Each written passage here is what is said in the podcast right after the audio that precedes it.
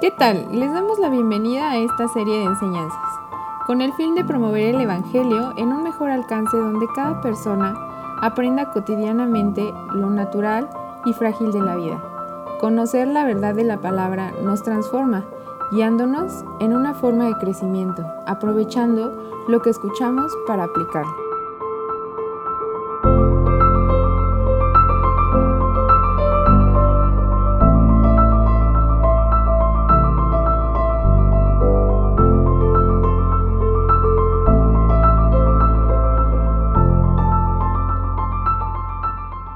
Buenas tardes, estamos nuevamente aquí para dar la enseñanza del Santo Evangelio según San Juan y hoy vamos a ver el episodio titulado La salvación viene de los judíos. Vamos a seguir en el análisis, ya acabamos de estudiar los primeros tres capítulos del Evangelio según San Juan y hoy vamos a incursionar al capítulo número cuatro. En esta lección vamos a aprender del mismo Jesucristo, la forma más efectiva de ganar almas para el reino de Dios. Por eso, amado hermano, amigo, ponga mucha atención. Usted que le gusta compartir la palabra, usted que le gusta evangelizar, en el capítulo 4, en la enseñanza que el Señor nos dejó a través de haber ministrado a la mujer samaritana, encontramos un buen principio de lo que es el evangelismo. Vamos a leer los primeros seis versículos del capítulo 4.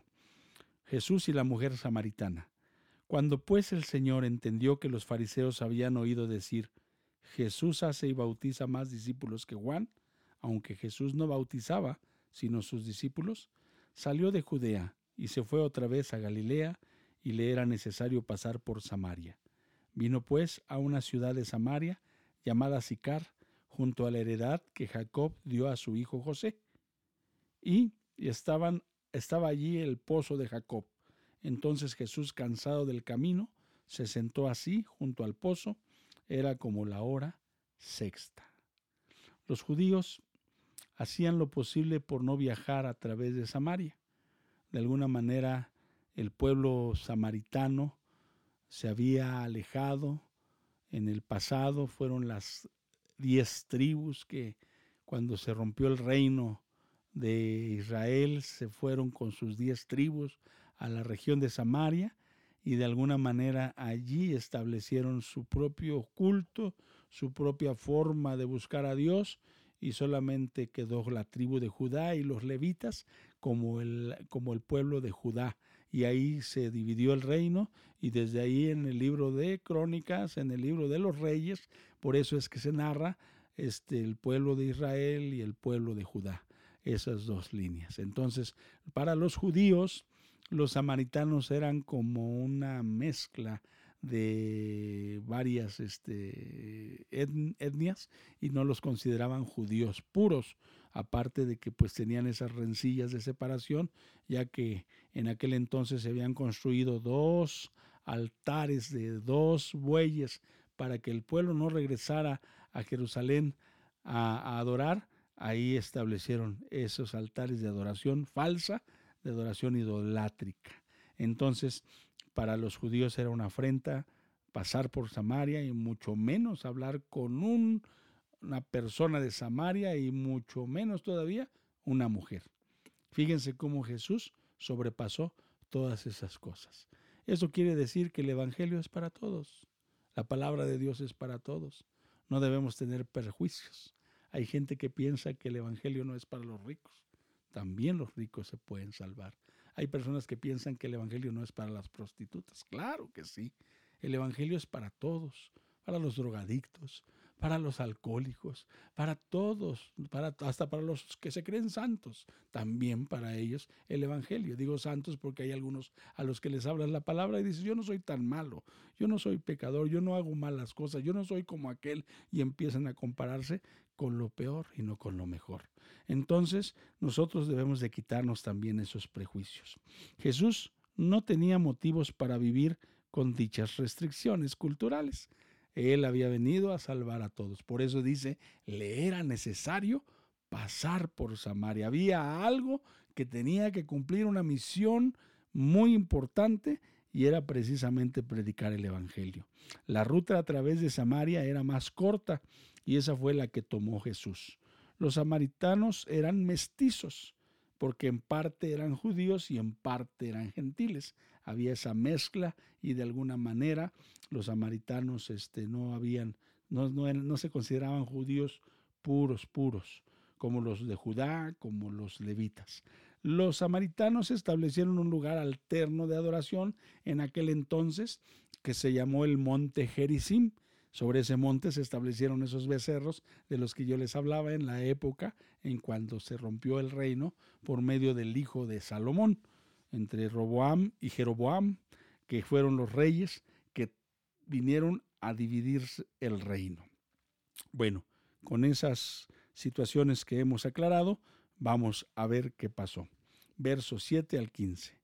Vino una mujer de Samaria a sacar agua y Jesús le dijo, dame de beber, pues sus discípulos habían ido a la ciudad a comprar de comer. La mujer samaritana le dijo, ¿cómo tú, siendo judío, me pides a mí de beber que soy mujer samaritana? Y aquí hace la aclaración. Dice, porque judíos y samaritanos no se tratan entre sí. Respondió Jesús y le dijo, si conocierais el don de Dios, ¿y quién es el que te dice dame de beber? Tú le pedirías y él te daría agua viva. La mujer le dijo, Señor, no tienes con qué sacarla, y el pozo es hondo. ¿De dónde pues tienes tú el agua viva? ¿Acaso eres tú mayor que nuestro padre Jacob, que nos dio este pozo del cual bebieron él, sus hijos y sus ganados? Respondió Jesús y le dijo, Cualquiera que bebiere de esta agua volverá a tener sed, mas el que bebiere del agua que yo le daré no tendrá sed jamás, sino que el agua que yo le daré será en él una fuente de agua que salte para vida eterna. La mujer le dijo, Señor, dame esa agua, para que no tenga yo sed, ni venga aquí para sacarla. Miren, aquí observaremos las diferentes etapas que la mujer tuvo que atravesar para llegar a creer en Cristo. El Evangelio, como los dije hace un momento, es para todos. En el Evangelio no debe de importar la raza, no debe de importar la posición social, ni los pecados cometidos, porque no hay pecados grandes ni pecados pequeños, hay vidas pecaminosas. Tan pecador es el adúltero, el asesino, como el que miente y el que chismea.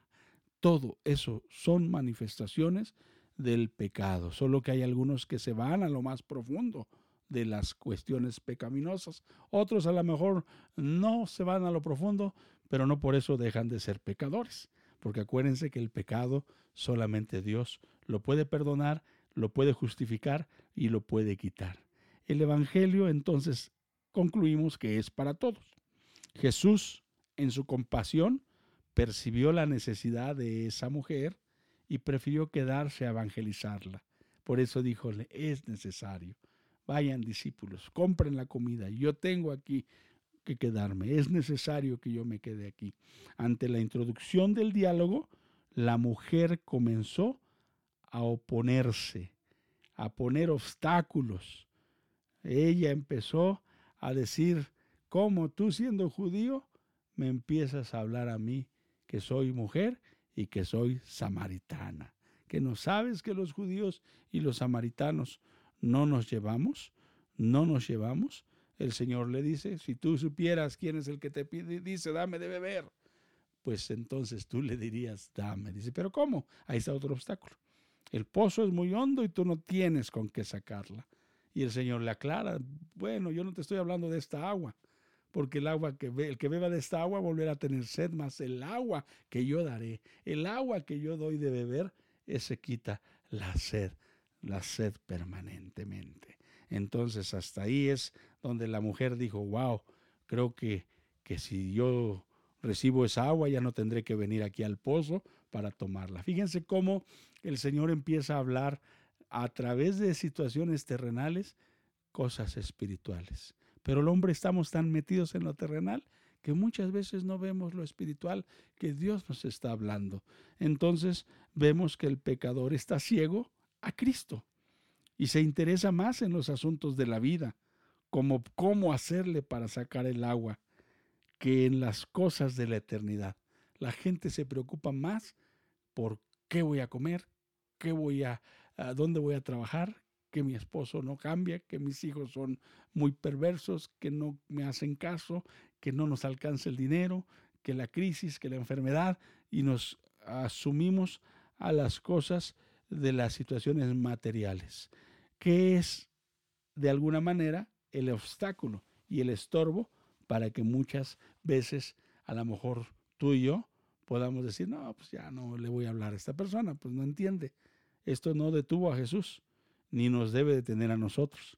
Estos argumentos, estos obstáculos que la mujer puso, no detuvieron a Jesús ni lo desviaron de su objetivo.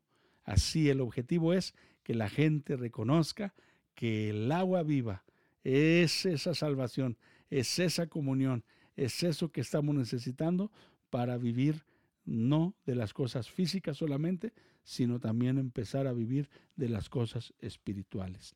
Jesús le habla del agua viva, agua de vida, pero ella no lo entiende literalmente. Ella no lo entiende de esa manera.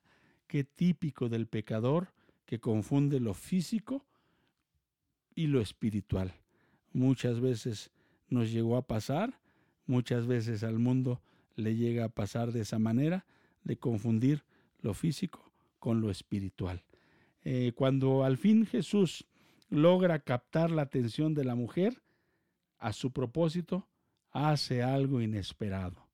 A cualquiera diría, pues ya, ahora sí, ¿verdad? Ya me está pidiendo el agua, ya me va a aceptar, ya va a recibir mi consejo, ya va a recibir mi palabra, cualquiera diría es el momento ya para poder decirle recibe al Señor en tu corazón. Pero fíjense que no es así. Jesús no hizo esto. La mujer le dijo, dame.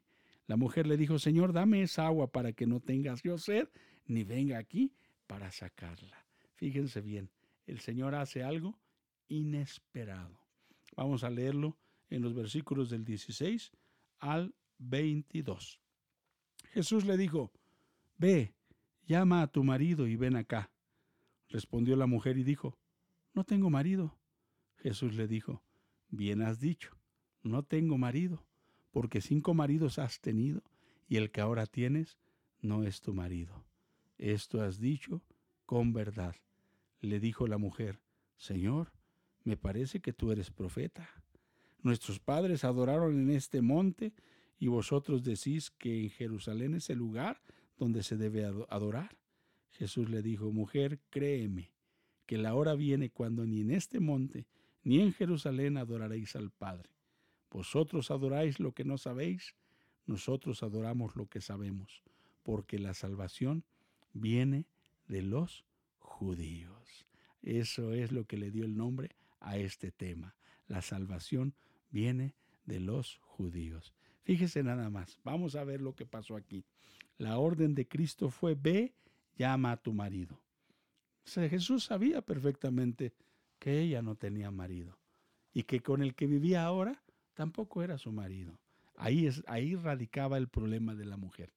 Estaba buscando el, el, el vacío que había en su corazón, trataba de llenarlo con los hombres y ningún hombre podía satisfacer. Hay gente que el vacío que está buscando, o el vacío que está en su corazón, que solamente Dios lo puede llenar y lo puede saciar, empieza a buscarlo en las drogas, empieza a buscarlo en las mujeres, en los hombres, en el trabajo, en el dinero, en las cosas materiales y empieza a desviarse del verdadero propósito. En realidad, eso está manifestando la necesidad de ser satisfechos.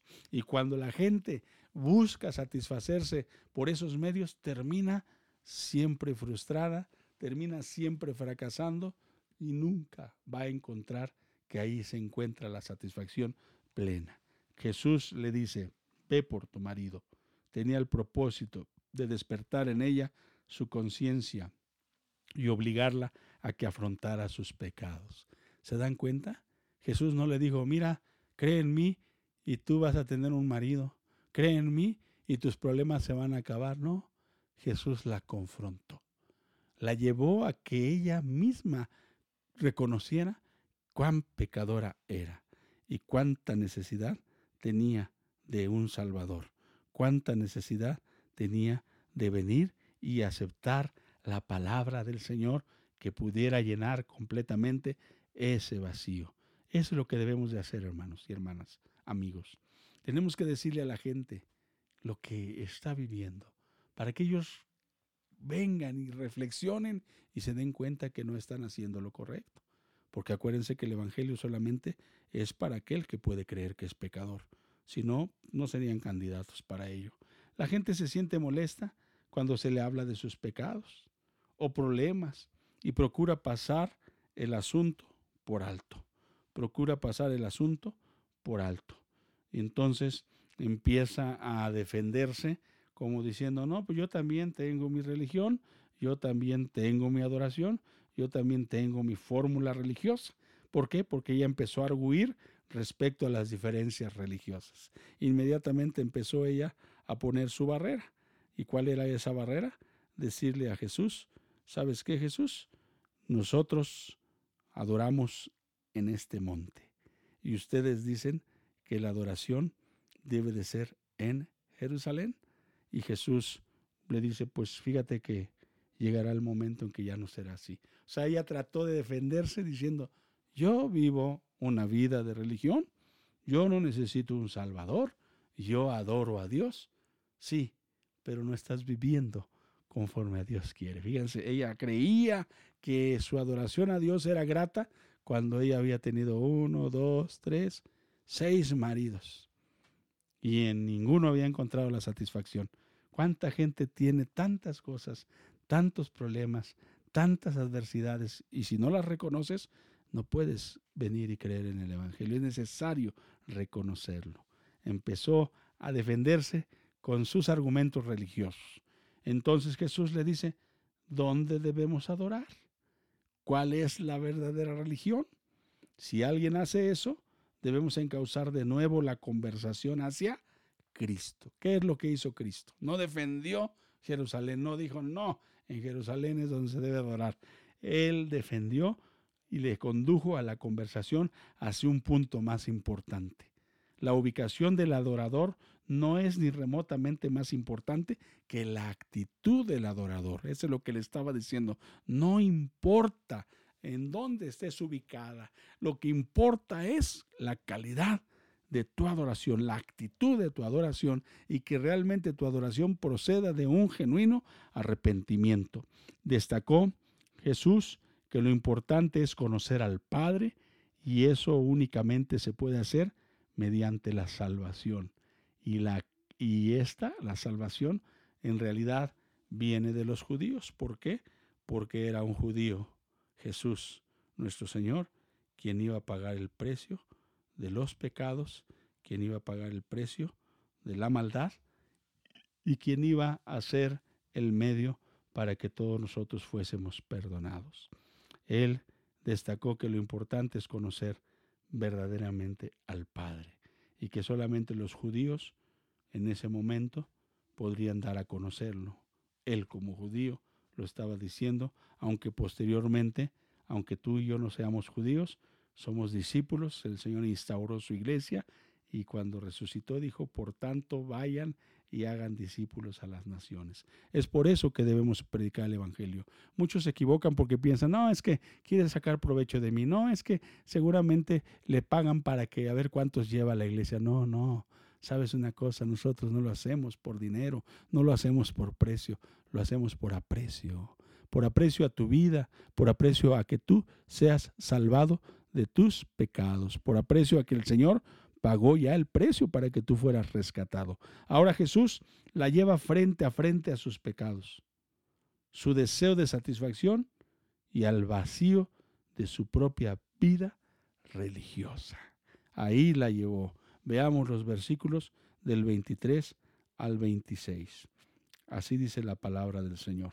Mas la hora viene y ahora es cuando los verdaderos adoradores adorarán al Padre en espíritu y en verdad, porque también el Padre tales adoradores busca que le adoren. Dios es espíritu, y los que le adoran en espíritu y en verdad, es necesario que adoren. Le dijo la mujer, sé que ha de venir el Mesías llamado el Cristo. Cuando Él venga, nos declarará todas las cosas. Jesús le dijo, yo soy el que habla contigo.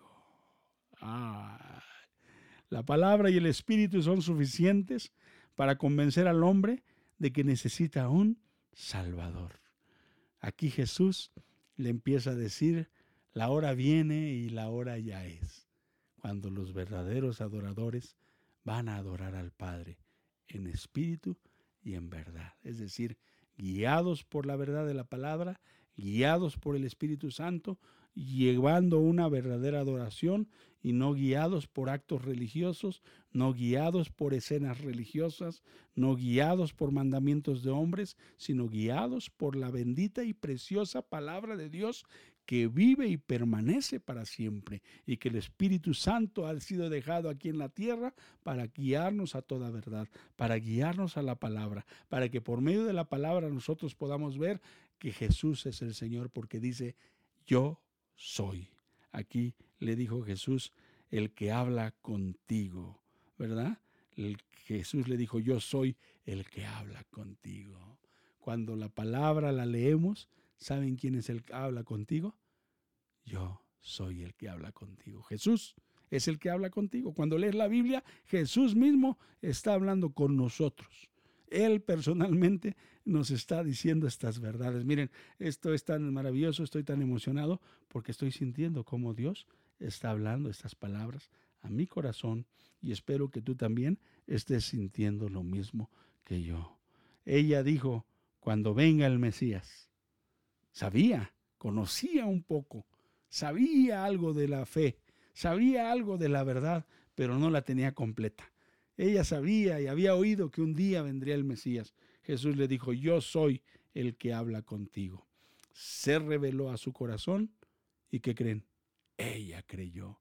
Cuando Jesús se reveló al corazón de ella, inmediatamente ella pudo creer, ¿verdad? Ella pudo venir y creer en la palabra bendita del Señor. Eh, dice aquí la palabra de Dios eh, en el verso 31 al 38. Entre tanto los discípulos le rogaban diciendo, Rabí, come. Él les dijo, yo tengo una comida que comer que vosotros no sabéis. ¿Por qué? Porque el Señor sabía que el haber conquistado a esa mujer iba a traer la conquista de muchos más.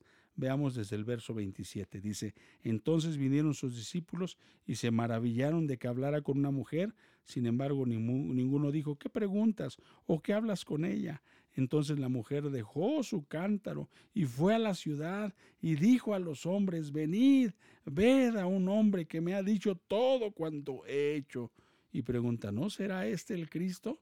Entonces salieron de la ciudad y vinieron a él entre tanto, este, entre tanto los discípulos le rogaban a Jesús, por favor Jesús, come, come Jesús.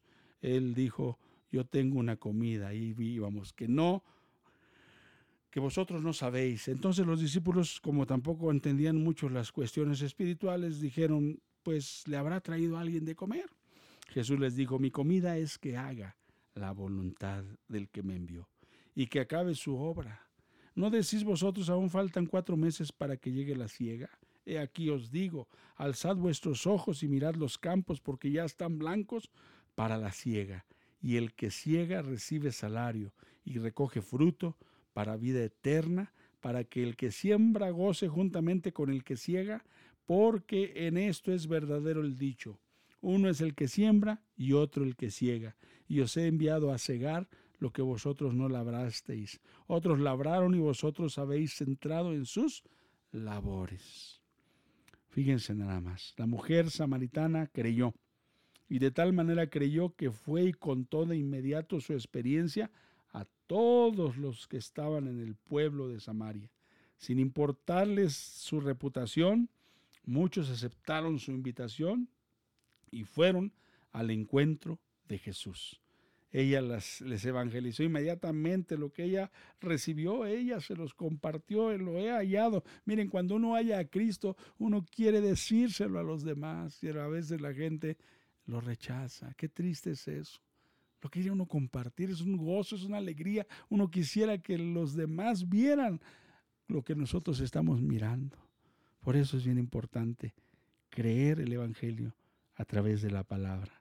Jesús recordó a sus discípulos que todo el pueblo de Dios debe trabajar unido en el campo, que algunos van a sembrar y otros van a cosechar, y al final de cuentas la labor y el trabajo será el conjunto de todos, la tarea de todos. Miren, vamos a Primera de Corintios para ver este principio, cómo Pablo lo capturó y cómo Pablo lo pudo enseñar.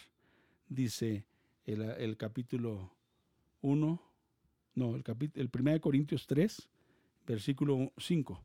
Vamos a leer del 5 al 9, recordando lo que Juan el Bautista había dicho, ¿verdad? Es necesario que él crezca yo mengüe.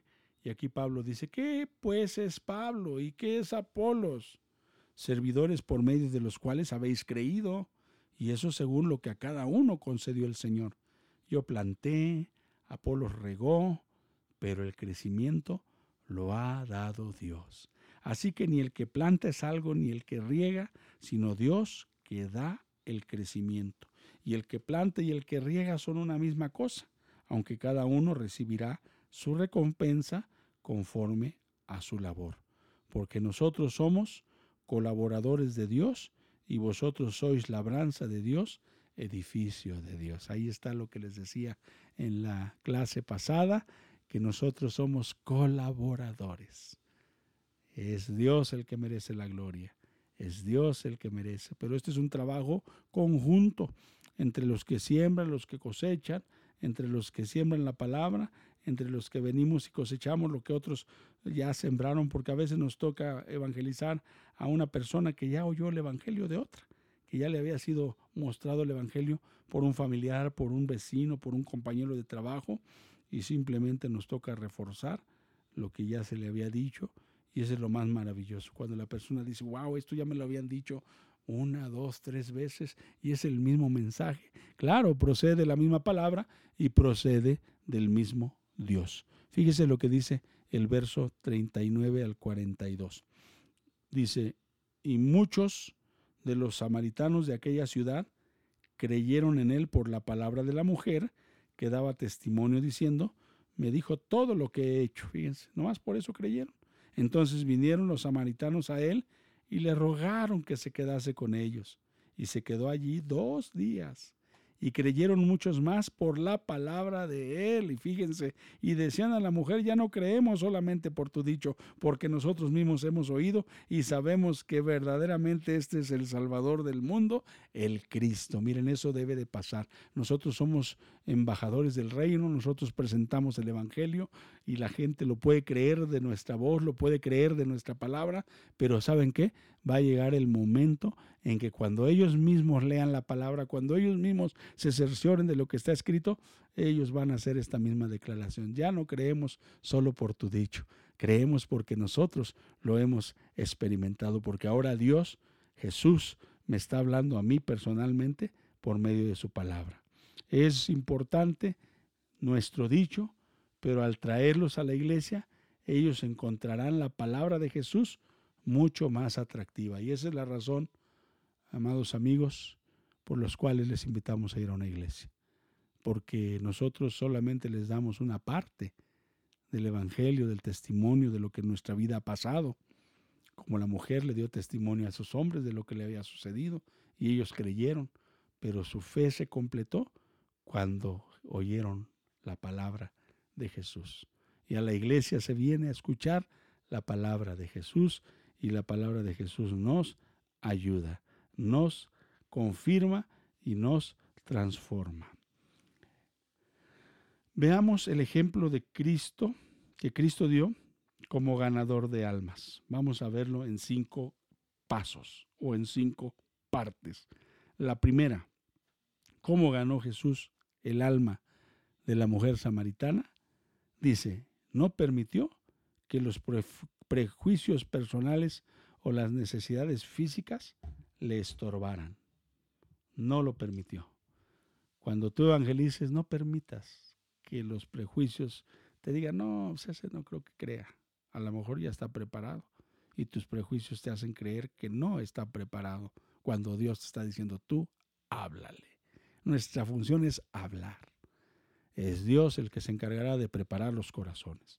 Número dos, trató a la mujer en forma amistosa y no la forzó a ninguna decisión. Eso es bien importante.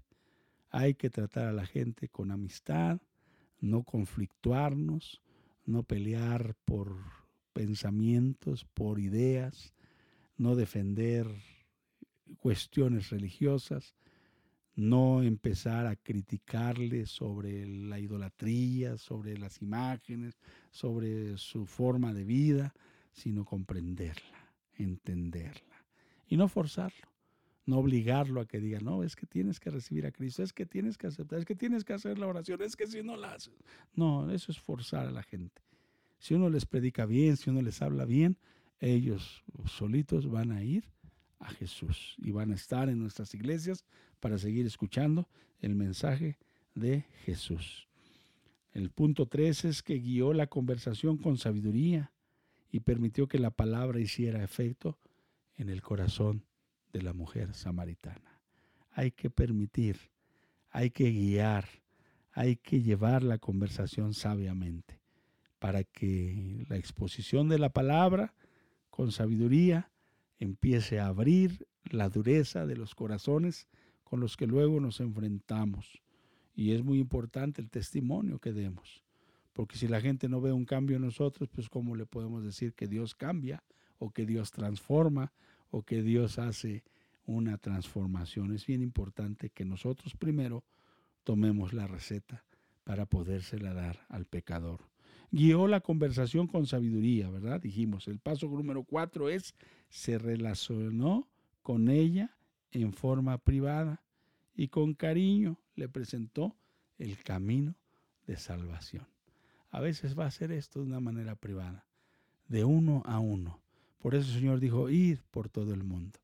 No dijo, vayan y hagan campañas de evangelismo. No, no, dijo, vayan por el mundo, por donde caminen, a quien se encuentren a quien ustedes conozcan, háblenle, predíquenles el Evangelio. Y de esa manera es más importante porque es una forma privada, es una forma más directa y la gente puede conocer de manera personal el camino de la salvación. El punto número 5 y final es que captó su atención al hablarle de algo común y a la mano como el agua y la usó a fin de ilustrar la vida eterna. Él se valió del agua, porque la mujer venía por eso, venía por agua. Esa era su necesidad apremiante en ese momento y obviamente ella tenía necesidad y esa necesidad quería saciarla. Nosotros tenemos que conocer cuál es la necesidad de la persona para ayudarle y usar la analogía correcta, usar el testimonio correcto, usar las palabras precisas para poder llamar su atención. Por eso no hay un ABC del evangelismo, por eso no hay una, un, punto uno, dos y tres. No, el Señor, tú tienes que estar lleno de la palabra porque el Señor, eh, las gentes son tan diversas, somos tan diversos cada uno, que el Señor sabe perfectamente cuál es la palabra precisa para nuestra situación, cuál es la palabra que nosotros necesitamos para poder acceder a la salvación. Así que nosotros lo único que tenemos que, como dijo Jesús, abre tu boca, que yo la llenaré. O como le dijo a sus discípulos, cuando estén delante de los concilios, no piensen lo que van a decir, porque en ese momento les será dado lo que deban de hablar, lo que deban de decir. Y debemos de creer y debemos de confiar en que Jesús, mejor que nadie, conoce a la persona. Jesús sabía lo que había en el corazón de la samaritana. Quizás tú y yo nos enfrentemos con personas a las que no conocemos su corazón, pero sabemos que Cristo sí lo conoce. Y tenemos que ser sensibles para percibir y entender lo que Dios nos hable, lo que Dios nos muestre, los pasajes que tenemos que revelarle para que esta persona pueda, en vez de cerrar su corazón, abrirlo, abrirlo y mostrarle el camino de la salvación. Vean, este pasaje de la mujer samaritana nos ha servido el día de hoy, mis amados hermanos, para que podamos entender cómo se puede hacer más efectiva el proceso de la salvación, para predicar el Evangelio, para ayudarle a las personas a encontrarse con el Salvador que nosotros también nos encontramos. Es nuestra tarea, es nuestro compromiso, es lo que el Señor nos encargó a nosotros de predicar el Evangelio a toda criatura. Él quiere exponérselo a todo. Nuestro compromiso es predicarlo.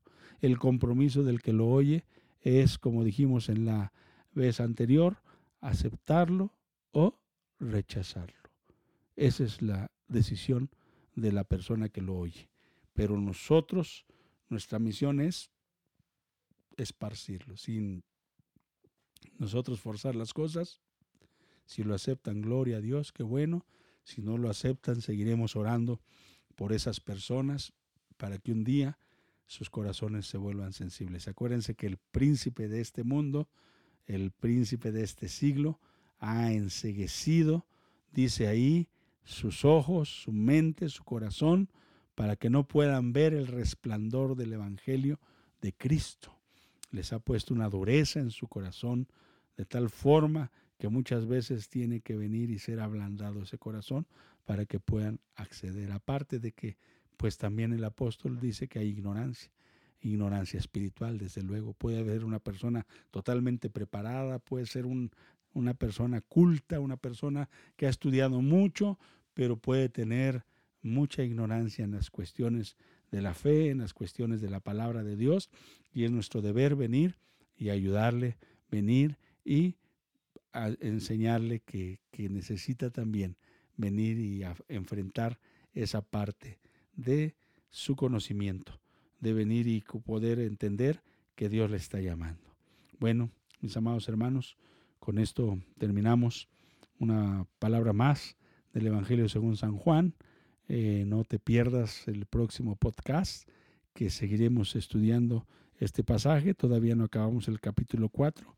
En la próxima enseñanza eh, terminaremos el capítulo 4 y abordaremos el capítulo 5 para continuar con nuestra enseñanza del Santo Evangelio según San Juan. Que Dios me los bendiga. Hasta lo pronto.